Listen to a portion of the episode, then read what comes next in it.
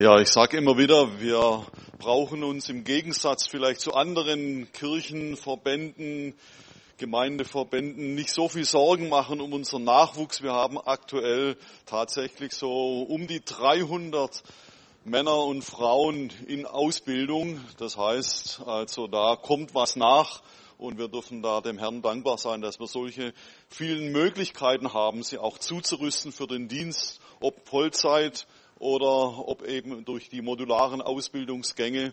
Da haben wir richtig gute Möglichkeiten. Da sind wir unserem Herrn sehr dankbar dafür. Ja, vielen Dank für die Einladung, wieder mal bei euch zu sein. Ich habe mal nachgeguckt. Das ist ungefähr schon drei Jahre her. Das heißt also, da war in der Zwischenzeit vieles passiert. Stichwort Corona und so weiter. Äh, da, was sage ich da? Aber ich komme immer wieder gerne hierher. Warum? Es ist für mich immer wie ein Nachhausekommen. Ich sage das jedes Mal, glaube ich. Ähm, ich habe über 14 Jahre auch ein CZB geleitet.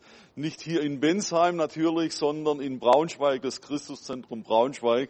Also der gleiche Name und von daher ist da also eine gewisse ähm, ja nicht nur Sympathie, sondern auch eine gewisse Verbindung natürlich da. Ja, wir leben in spannenden, herausfordernden Zeiten. Gerade eben habe ich schon ein Stichwort genannt, Corona ist ja noch nicht vorbei. Ich denke nur an meine Mutter, 88 Jahre alt, hat sich den Oberschenkel gebrochen, kam ins Krankenhaus.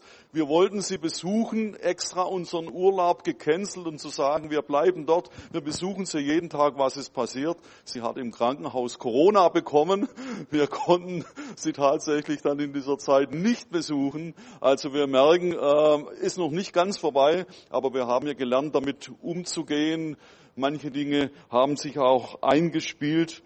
Aber ich denke noch an viele andere Dinge. Die nächste Krise kam ja seit Februar auf uns zu, der Krieg in der Ukraine. Und ja, wir wissen nicht, wohin das noch alles führt. Preissteigerungen, wirtschaftliche Einbrüche. Wie werden wir durch den Winter kommen? Ihr habt es übrigens schön warm hier. Also von daher äh, habt ihr auf alle Fälle die Heizung aufgedreht. Andere Dinge zeichnen sich ja ab, was so ein bisschen in den Hintergrund getreten ist mit den ganzen Klimaveränderungen.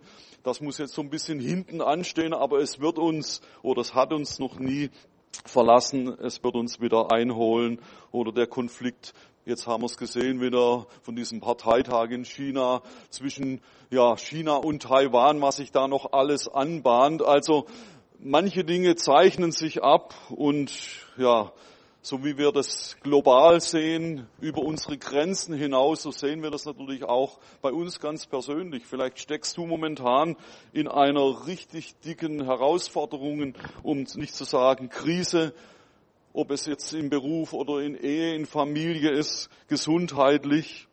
Und ich habe mir immer wieder die Frage gestellt, gerade auch so verstärkt in der letzten Zeit, ja, wie gehe ich mit all diesen Dingen um, mit diesen ja, wirklichen Herausforderungen, wenn man merkt, da ändert sich so manches. Und wie kann ich trotzdem mit Zuversicht, mit Hoffnung, mit einer positiven Einstellung nach vorne schauen? Weil das sollte uns ja auch auszeichnen, wenn wir sagen, wir kennen den Schöpfer dieser Welt, dann muss ja irgendwie was, ja, muss ja was abfärben und was abspüren. Und auf der Suche nach Antworten darauf bin ich tatsächlich fündig geworden und da möchte ich heute Morgen euch hineinnehmen. Also wie können wir trotz aller Herausforderungen, trotz aller Krisen mit einer positiven Haltung und Einstellung nach vorne schauen?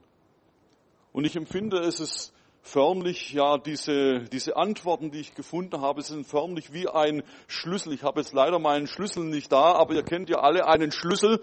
Meistens benutzt man den jeden Tag Manchmal gibt es natürlich jetzt auch Chipkarten oder irgendwelche anderen Dinge.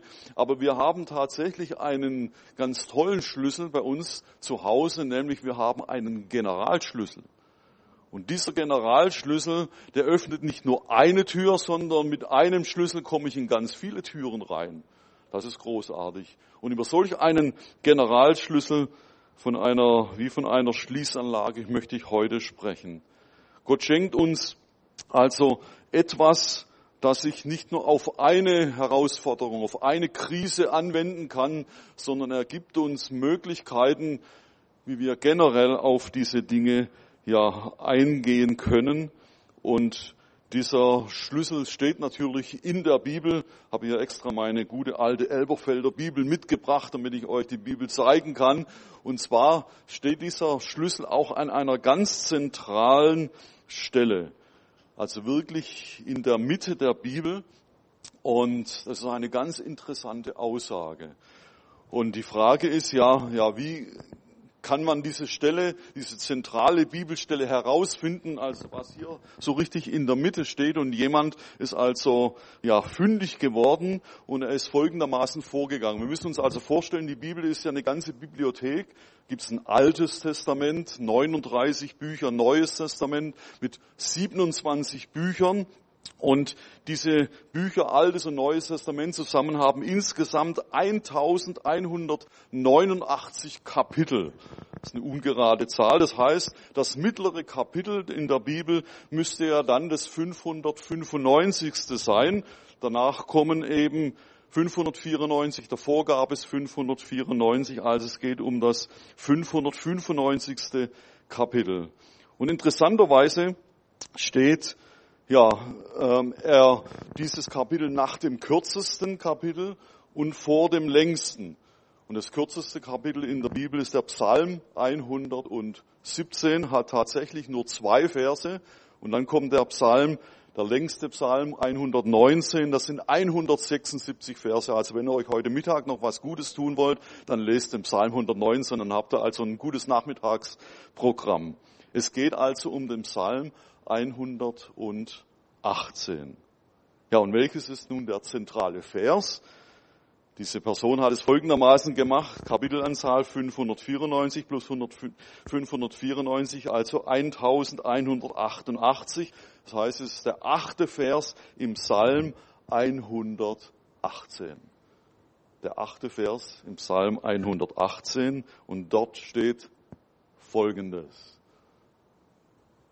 Es ist gut, auf den Herrn zu vertrauen und nicht sich verlassen auf Menschen. Luther Übersetzung.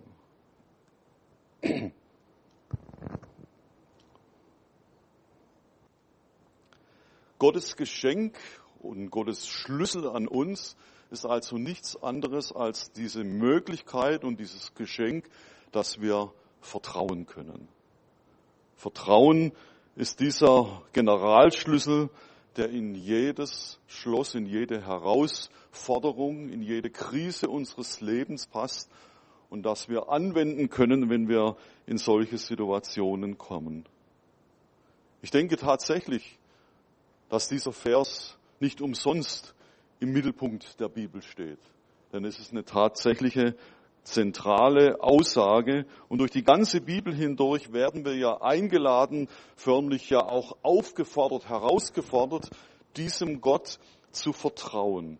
Ich zitiere einige andere Bibelstellen aus der Heiligen Schrift. Sprüche 3 steht es, vertraue auf den Herrn mit deinem ganzen Herzen, stütze dich nicht auf deinen Verstand, auf allen deinen Wegen erkenne nur ihn, dann ebnet er selbst deine Pfade. Also die Einladung, völlig auf Gott zu vertrauen und nicht nur auf unseren Verstand, auf unsere Möglichkeiten, auf unsere eigenen Möglichkeiten. Oder bekannt in Jeremia 17, gesegnet ist der Mann, der auf den Herrn vertraut und dessen Vertrauen der Herr ist.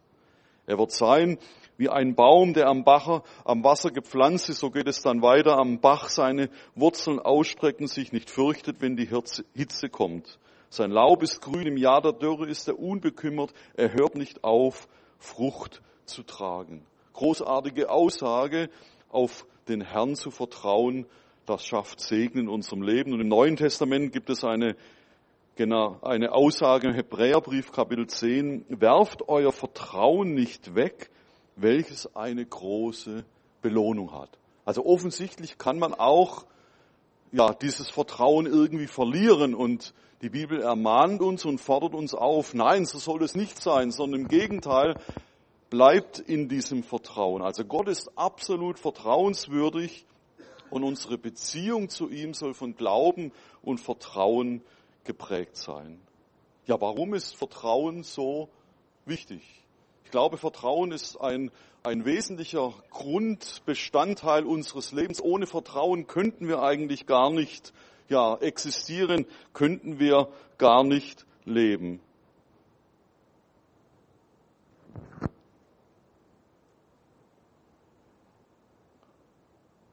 Entschuldigung.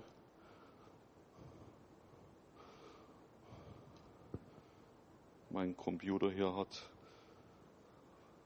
So, ja.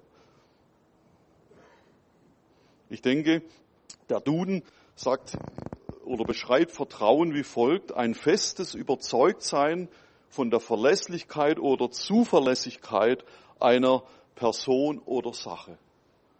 Das ist eine Formulierung vom Duden. Aber ich denke, vieles in unserem Leben basiert ja auf Vertrauen und hängt mit Vertrauen zusammen. Ich denke, wenn wir in Frankfurt mit dem Flugzeug unterwegs sind, das Wichtigste ist, dass der Pilot ja dem Tower vertrauen kann, den Anweisungen, die davon kommen, um dann das Ziel anzusteuern. Oder ich bringe mein Auto in die Werkstatt. Ich vertraue der Werkstatt, dass die Bremsenreparatur zum Beispiel, dass sie zuverlässig und fachgerecht aufgeführt wird. Oder aber bei politischen Wahlen, und dann wird's kritisch, vertrauen wir doch darauf, dass die Wahlversprechen später umgesetzt werden. Und hier merken wir, dass Vertrauen ein zerbrechliches Gut ist. Man kann nämlich auch enttäuscht werden, wenn man sein Vertrauen investiert. Und dann machen sich Angst, Misstrauen, Unsicherheit breit und das Zusammenleben wird enorm beeinträchtigt. Also Vertrauen ist ein höchst verletzliches Gut, aber Vertrauen ist gleichzeitig notwendig in unserem Leben. Aber wir werden von dem lebendigen, dreieinigen Gott aufgefordert, unser Vertrauen in ihn zu setzen, denn er stellt sich uns vor als vertrauenswürdig. Es ist gut, auf den Herrn zu vertrauen und nicht sich auf Menschen zu verlassen. Ich denke, das ist eine außergewöhnliche, eine megamäßige Einladung, die hier zum Ausdruck kommt, eben von unserem dreieinigen Gott, dem Schöpfer Himmels und der Erde. Dieser Gott, er bietet uns eine persönliche Vertrauensbeziehung an. Das heißt, unser ganzes Leben soll auf dieses Vertrauen in Gott gegründet sein. Auf diese Partnerschaft, die wir eingehen dürfen mit ihm. Was für ein Angebot. Wenn hier steht im zweiten Teil und sich nicht verlassen auf Menschen, dann heißt es natürlich nicht, wir sollen nicht anderen Menschen vertrauen. Ich bin so froh, dass ich meiner Frau vertrauen kann. Wo würde ich hinkommen, wenn das nicht möglich wäre? Dann hätten wir keine Vertrauensbeziehung.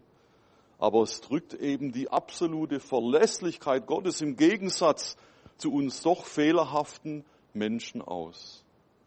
Und ich habe mich nun gefragt, was bedeutet es, Gott zu vertrauen? Man sagt es manchmal so leicht, Herr, ja, ich vertraue halt irgendwie. Aber was bedeutet es tatsächlich in der Praxis? Wie können wir das lernen? Also nicht nur irgendwie theoretisch oder theologisch, dass wir irgendwelche Glaubenssätze dahersagen, sondern eben in der täglichen Lebenspraxis. Und wie vertieft sich diese Vertrauensbeziehung zu diesem einzigartigen Herrn und Gott? Und als ich diesen Psalm 118 etwas näher angeschaut habe, habe ich beobachtet, genau darüber spricht der Psalmschreiber, und er gibt uns wirkliche gute Hinweise und Ratschläge, dass wir dieses Vertrauen zu Gott, dieses, diese zentrale Wahrheit auch wirklich erfahren können. Die erste, der erste Gedanke lautet, Gott ist tatsächlich absolut vertrauenswürdig. In den ersten vier Versen in diesem Psalm werden wir daran erinnert. Ich lese ab dem Vers 1 im Psalm 118. Dankt dem Herrn, denn er ist gut. Seine Gnade hört niemals auf. Alle Israeliten sollen es sagen, seine Gnade hört niemals auf. Die Priester sollen rufen, seine Gnade hört niemals auf. Alle, die ihm in Ehrfurcht begegnen, sollen einstimmen, seine Gnade hört niemals auf. Dieser Psalm war im Grunde genommen eine Festliturgie. Man hat es also bei bestimmten Anlässen, bei bestimmten jüdischen Festen vorgetragen, vorgesungen. Und so beginnt dieser Vers. Wir werden das nachher sehen. Der Vers 24 wird heute oft noch bei Hochzeiten und ähnlichen Anlässen zitiert. Aber hier wird uns vor allen Dingen gleich an diesen ersten Versen die Grundlage für alles Vertrauen vor Augen geführt. Vertrauen ist eben nicht eine vage, eine unsichere Angelegenheit, mal so nach dem Motto hoffen und harren, hält manchen zum Narren, sagt man ja auch. Ich kann nur jemand vertrauen, von dessen Integrität, von dessen Vertrauenswürdigkeit ich auch überzeugt bin. Also jemand muss ja auch es wert sein, dass man ihm Vertrauen entgegenbringt. Und deshalb hat unser Vertrauen einen klaren Bezugspunkt, nämlich in den ewigen, unveränderlichen und völlig vertrauenswürdigen Herrn und Gott. Er hat seine Liebe, sein Wollen, Wollen zu uns unter Beweis gestellt. Niemand anders als sein eigener Sohn Jesus Christus kam ja auf diese Erde und er hat für uns sein Leben geopfert. Und er ist vertrauenswürdig. Warum? Weil er von den Toten auferstanden ist und wir es mit einem lebendigen Gott zu tun haben. Wie lernen wir also Vertrauen? Wie wächst unsere Vertrauensbeziehung ganz praktisch zu Gott? Nun, es beginnt mit einer Erkenntnis, nämlich dass ich mir immer wieder neu vor Augen führe, dass ich es tatsächlich mit einem guten, mit einem vertrauenswürdigen Gott zu tun habe. Deswegen beginnt ja dieses berühmte Gebet Vater unser ja auch so, unser Vater im Himmel. Wir halten uns also erst einmal vor Augen und stellen uns das immer wieder neu vor, dass wir es mit diesem Gott zu tun haben, der absolut gut und positive Gedanken über mein Leben hat. Ich liebe diesen Vers in Jeremia 29, wo es heißt, denn ich weiß, was für Gedanken ich über euch habe, spricht der Herr.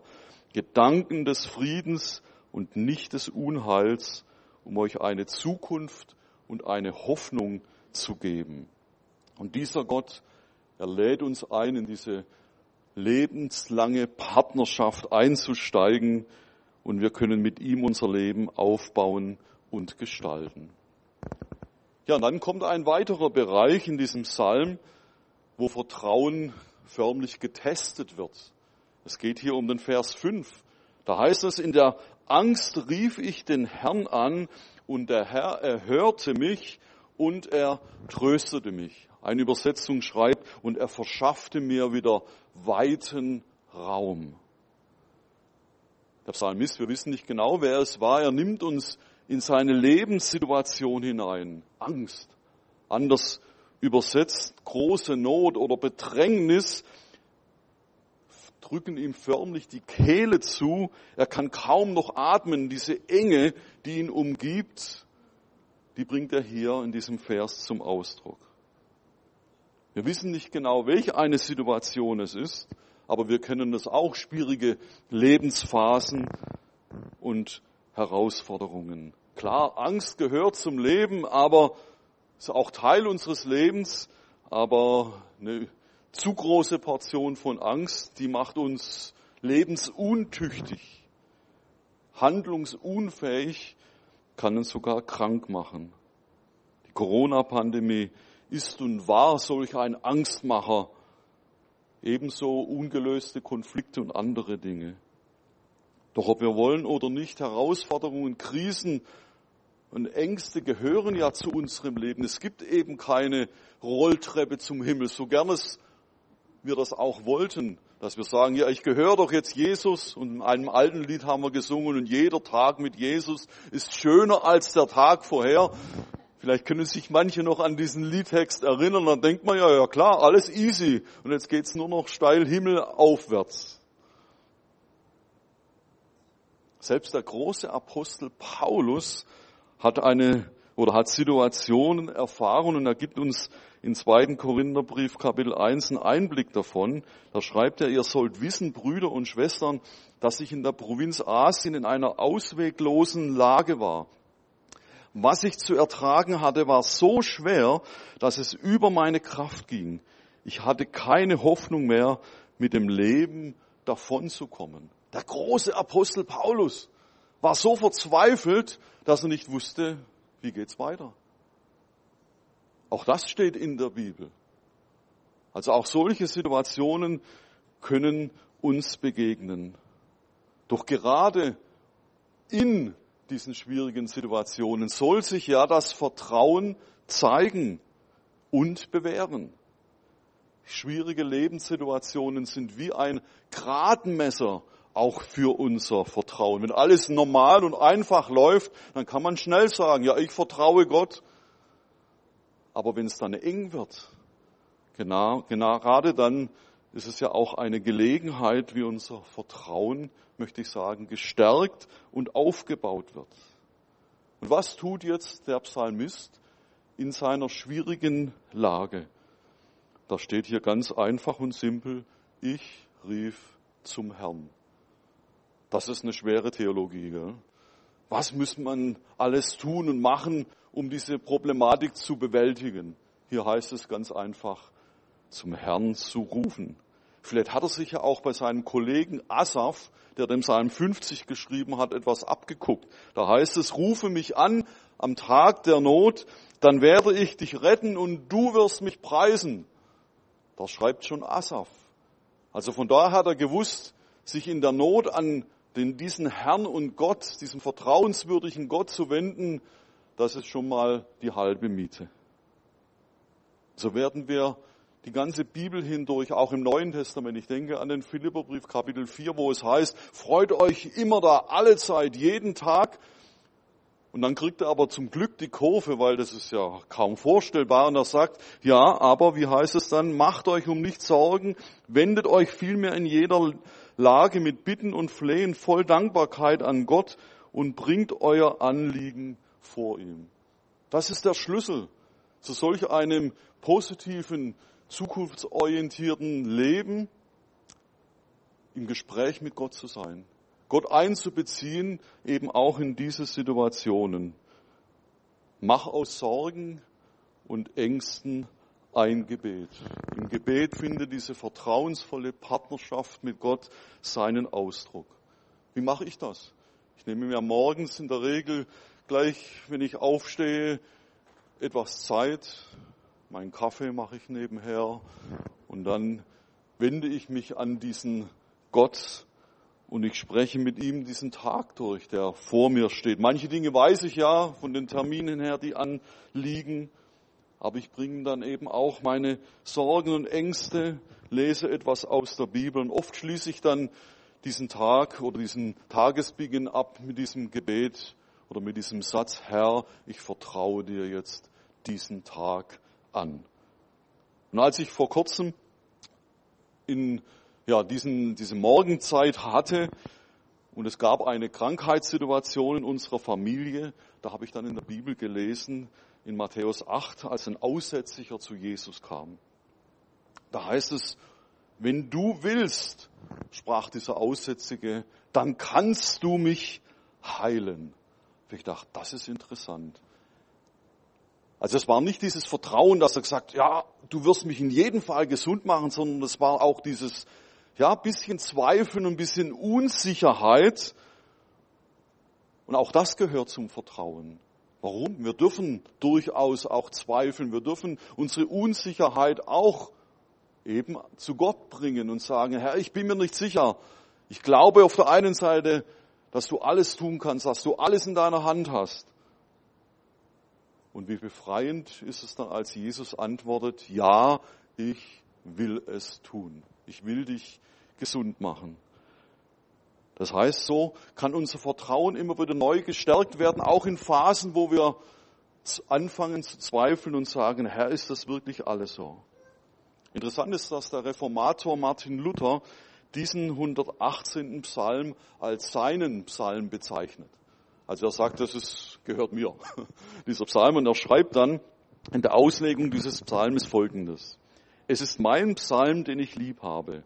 Obwohl der ganze Psalter und die Heilige Schrift im Ganzen mein einziger Lebenstrost ist, mir auch lieb sind, bin ich doch besonders an diesen Psalm geraten, dass er der meine heißen und sein muss. Denn er hat sich auch oft gar redlich um mich verdient gemacht und mir aus manchen großen Nöten geholfen wo mir sonst kein Kaiser, keine Könige, Weisen, Klugen oder Heiligen hätten helfen können. Interessant. Martin Luther. Es ist sein Psalm, dieses Vertrauen zu Gott.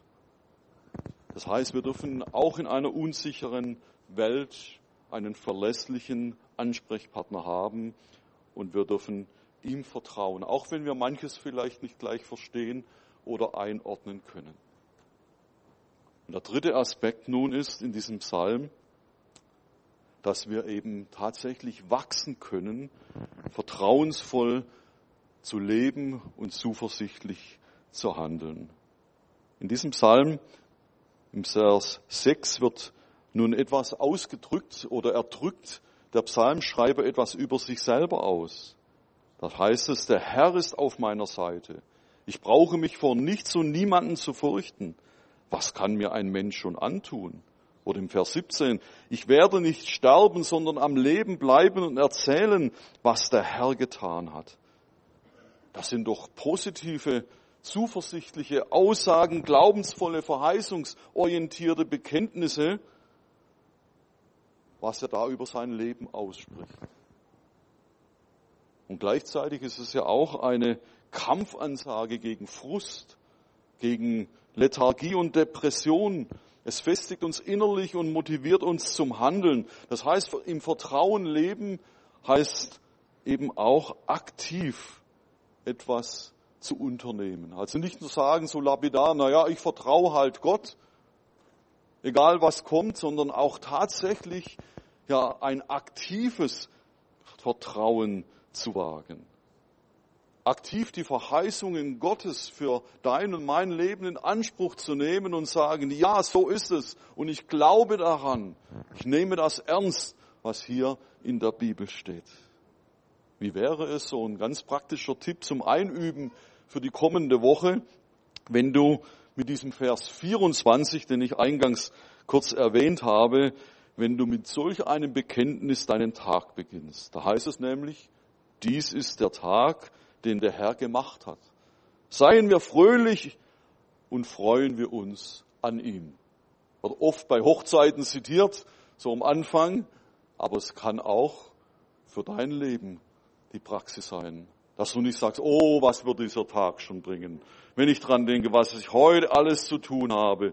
Und dann ist noch diese Sache und jenes. Sondern du sagst im Gegensatz dazu, oh, klasse Herr, du bist da, ich rechne mit dir, du bist an meiner Seite und ich darf mich freuen und ich will fröhlich sein an diesem Tag, weil du mit deiner Gegenwart da bist. Wir sehen also, Gottvertrauen hat immer seine zwei Seiten. Wie die beiden Seiten eben einer Münze. Zum einen ist es eben dieses zuversichtliche Grundvertrauen. Und das ist großartig, wenn wir das in unserem Leben haben. Und das ist eben in die Vertrauenswürdigkeit Gottes begründet, so nach dem Motto, Gott ist größer, ich weiß, der Herr hat alles in seiner Hand, er hat alles im Blick, egal was kommt. Die verstorbene Mutter Basilea Schlink von den Marienschwestern, sie hat scheinbar täglich gebetet, mein Gott und Vater, ich verstehe dich nicht, aber ich vertraue dir. Das ist gut. So dieses Grundvertrauen zu wissen, ja, es geht alles an Gott vorüber, er hat alles in seiner Hand. Aber zum anderen ist Gottvertrauen eben kein Selbstläufer, nach dem Motto, ich lege meine Hände in den Schoß und warte mal schön ab, was kommt. Gott wird es irgendwie schon machen. Es gibt eben nicht diese Rolltreppe, wie eingangs erwähnt, die mich automatisch nach oben bringt. Und deswegen will ich uns zum aktiven Vertrauen herausfordern. Dass wir wachsen in diesem Vertrauen zu Gott, dass wir Gott auch mehr zutrauen als vielleicht bislang und dass wir sagen, ja Herr, auch diese Situation, wir gehen da gemeinsam durch. Ich habe hier ein Bild gleich an der Leinwand, ihr werdet es sehen. Das ist also ein, ein Kleingruppentreffen, also sprich Hausgruppe oder Hauskreis. Und das ist ein interessanter Hauskreisleiter, der hat nämlich was unternommen mit seinen Leuten und sagt, als Thema unseres heutigen Treffens schlage ich vor Nähe Gottes und Gottvertrauen. Und dann ist er mit ihnen abgesprungen. Das ist eine Herausforderung und das ist ein eindrückliches Erlebnis. Das heißt, ich lade uns ein, diesen Schlüssel des Gottvertrauens praktisch für deine Situation, wo du dich jetzt befindest, anzuwenden. Vielleicht ist dir beim Zuhören dieser Predigt etwas entstanden, ein Wunsch, dass du sagst, ja, ich will auch diesem Gott vertrauen. Was der da vorne jetzt heute gesagt hat, das will ich auch haben in meinem Leben. So dieses Grundvertrauen, ich gehe in dieser Partnerschaft mit Gott durch dieses Leben und ich darf dich einladen, heute an diesem Sonntagmorgen, dass du dein aktives Vertrauen in diesen Schritt umsetzt, dass du bewusst zu Jesus kommst, ihm dein Leben anvertraust und sagst, ja Herr, hier bin ich, geh du voran auf meiner Lebensbahn. Du darfst wissen, wenn du diesen Schritt tust, dann gilt dir diese Verheißung in Johannes Kapitel 1, die ihn aber aufnahmen und an den Glauben, denen gab er das Recht, Kinder Gottes zu werden. Und gleichzeitig möchte ich aber uns alle einladen, ebenfalls solch einen aktiven Vertrauensschritt zu tun. Vielleicht steht dir eine Lebenssituation jetzt vor Augen, wo du sagst, ja, da habe ich gerade ganz schön zu knabbern dran.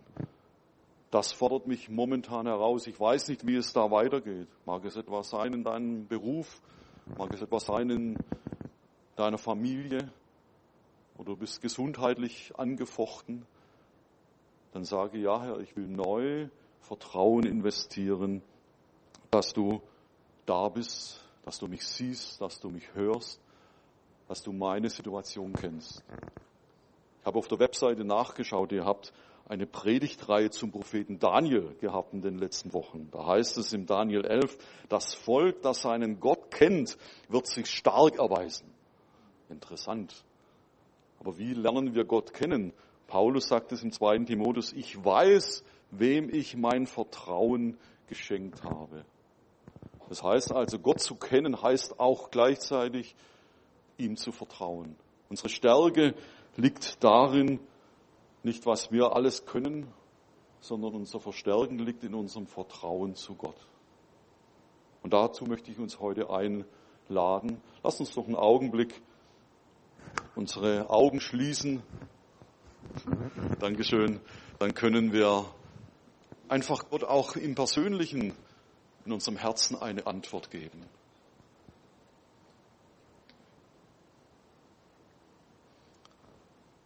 Herr, ich danke dir, dass du ein vertrauenswürdiger Gott bist. Und dass wir dir unser Leben anvertrauen dürfen, aber gleichzeitig auch die Situationen, die uns beschäftigen und die uns bewegen. Und dass dein, deine Zusage ja ist, dass du uns ja hörst, dass du uns nicht hinausstoßt, wenn wir zu dir kommen. Im Gegenteil, du nimmst uns ernst. Danke, Herr. Du hast es bewiesen, indem du uns Jesus Christus gegeben hast, der für uns gestorben und auferstanden ist, Herr. Und ich bete besonders für diejenigen, die jetzt ganz neu sagen, ja Herr, ich will dir vertrauen, ich will dir mein Leben anvertrauen. Danke Herr, dass du ja dieses Gebet hörst und dass du in dieser Partnerschaft durch dieses Leben gehst, Herr. Danke dafür. Aber ich bete jetzt auch für die konkreten Dinge, die wir dir jetzt gerade gebracht haben. Vielleicht auch noch mit Ängsten, mit Sorgen, mit Zweifel.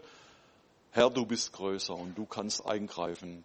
Dein Wort sagt, wenn wir uns nahen zu dir, dann nahst du dich zu uns, Herr.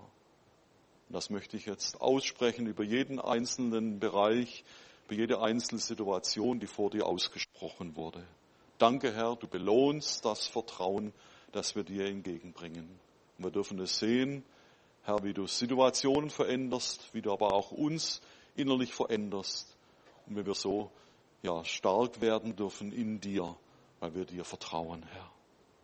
Segne diese Gemeinde mit Hoffnung und Zuversicht und Vertrauen für alle nächsten Schritte, die anstehen, für die Dinge, die sie sich vorgenommen haben. Herr, du bist auch da ein vertrauenswürdiger Gott. Du segnest alle verantwortlichen Mitarbeiter, Herr. Du gibst ihnen Kraft und Weisheit von dir.